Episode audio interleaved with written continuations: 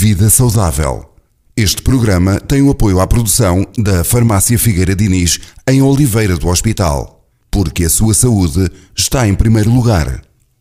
Vida Saudável, uma rúbrica do Dr. Pedro Loureiro. Para ouvir na Rádio Boa Nova, às quartas-feiras depois das 10h30, às sextas depois das 18 horas, aos sábados também depois das 10h30. Vida Saudável, sempre que quiser ouvir em podcast, em radioboanova.sap.pt. Vida saudável, Vida saudável, porque queremos o melhor para si. Estamos numa altura do ano em que a tosse nas crianças é muito frequente. Nesta altura, a tosse chega a ser um dos principais motivos da ida ao médico, representando um motivo de preocupação e ansiedade para os pais. Mas, felizmente, a maioria destas tosses não representam um problema, mas sim é até benéfico que a criança tussa.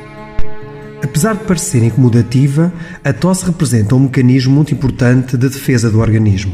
Através da tosse, conseguimos manter as vias aéreas limpas, expulsando as secreções ou corpos estranhos que nelas estão presentes.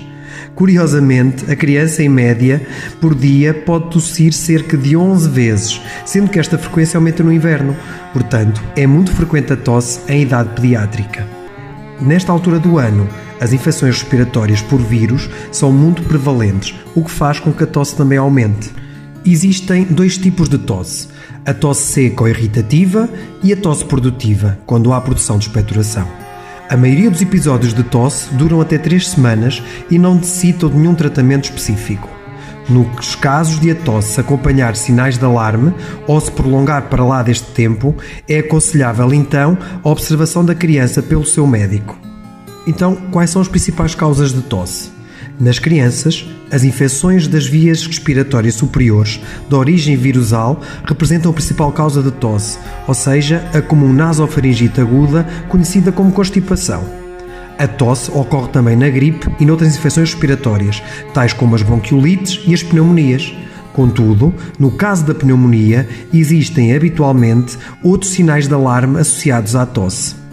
Outra causa frequente é a asma ou a sibilância recorrente, que, além da tosse, se manifesta por dificuldade respiratória e a clássica pieira audível. Além das infecções, a tosse pode ser um sintoma de engasgamento, surgindo de forma súbita. Neste caso, devemos sim incentivar a tosse para procurar resolver o problema. O que podemos então fazer em casa para aliviar a tosse? Tanto na tosse seca como na tosse produtiva, uma das medidas mais eficazes e que mais vezes recomendamos é o reforço de hidratação. Entenda-se por isto beber água em pequenas quantidades e várias vezes ao longo do dia, ou durante um acesso de tosse mais prolongado. Esta medida permite hidratar as vias aéreas, sobretudo a faringe e a laringe, reduzindo a irritabilidade nas mesmas. No caso da tosse produtiva, o reforço da hidratação também é fundamental, uma vez que ajuda a fluidificar as secreções, facilitando a sua libertação. Outra das medidas recomendadas é a lavagem do nariz com soro fisiológico ou com água do mar, quando existe obstrução nasal associada. Pode até deitar a criança de lado e instilar uma quantidade suficiente de soro na narina, por forma a limpar as secreções mais profundas, e repetir o processo na outra narina. A lavagem do nariz pode ser feita várias vezes ao dia, de acordo com a necessidade, sobretudo antes das refeições ou de adormecer. Na maioria dos casos, a tosse agrava durante a noite, o que acaba por perturbar o sono das crianças e preocupar os pais. Assim, é aconselhável a elevação da cabeceira da cama, por exemplo, através da colocação de um rolo de cobertor debaixo do colchão ou a utilização de duas almofadas nas crianças maiores. A laringite aguda, em que a tosse rouca ou tosse de cão, curiosamente melhora com o ar frio, pelo que se aconselha respirar à janela durante os minutos à noite e evitar ter aquecedores ligados ou lareira acesa.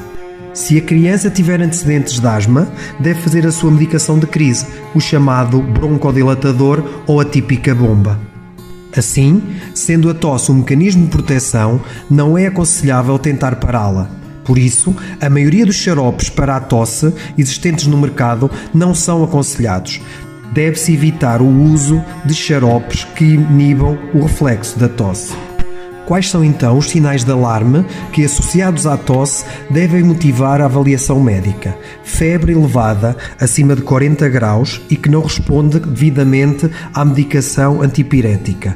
Febre em criança com idade inferior a 3 meses Sinais de dificuldade respiratória, que seja respiração muito rápida, associada a retrações ou covinhas entre as costelas ou abaixo do pescoço.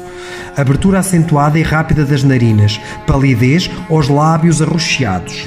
Tosse repetida que provoca vômitos, dor no peito, gemido ou prostração da criança. Nestas situações, sim, procure a ajuda do seu médico. Então, a tosse é boa e não a devemos parar. O melhor tratamento é água. Vida Saudável. Este programa tem o apoio à produção da Farmácia Figueira Diniz em Oliveira do Hospital. Porque a sua saúde está em primeiro lugar. Vida Saudável. Uma rúbrica do Dr. Pedro Loureiro. Para ouvir na Rádio Boa Nova, às quartas-feiras depois das 10h30, às sextas depois das 18 horas, aos sábados também depois das 10h30. Vida Saudável. Sempre que quiser ouvir em podcast, em radioboanova.sap.pt. Vida saudável, Vida saudável. Porque queremos o melhor para si.